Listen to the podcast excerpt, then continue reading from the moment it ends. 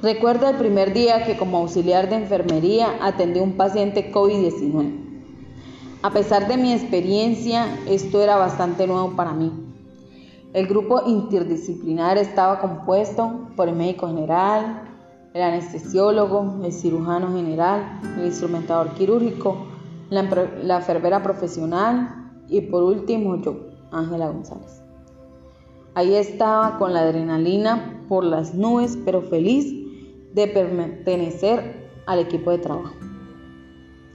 Revisamos mil y una vez el kit de bioseguridad, compuesto por overol, tapabocas de alta eficiencia, gafas, gorros, polainas.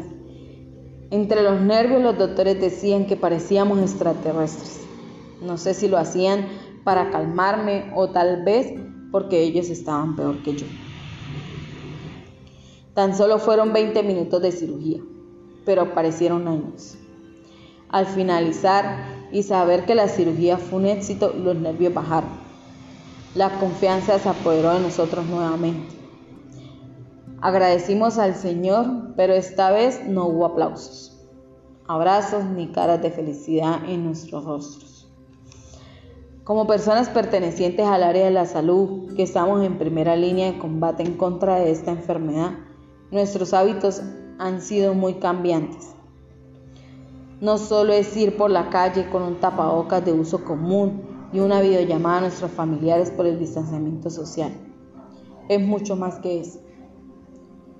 Ver compañeros de trabajo que durante años con vocación y orgullo han portado su uniforme impecablemente blanco. Ahora, con ese traje overol cubiertos literalmente todo el cuerpo, hasta tal punto de llevar un letrero de nuestros nombres dado que no reconocemos quién es la persona que tenemos al lado. Las emociones son latentes, pero no pueden ser expresadas. Y lamentablemente, las veces que lo hemos hecho es para despedir precisamente a aquellos que lo dieron todo para salvar vidas.